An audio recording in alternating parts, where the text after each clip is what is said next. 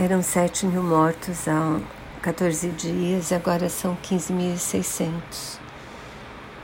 Uma tristeza sem fim e esses mortos têm rosto, têm história, têm família. E infelizmente a gente tem um presidente que não que não tem noção da gravidade que isso é.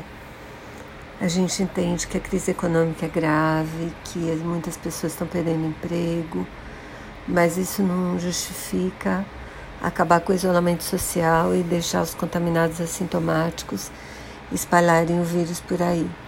Fique em casa, por favor, é importante.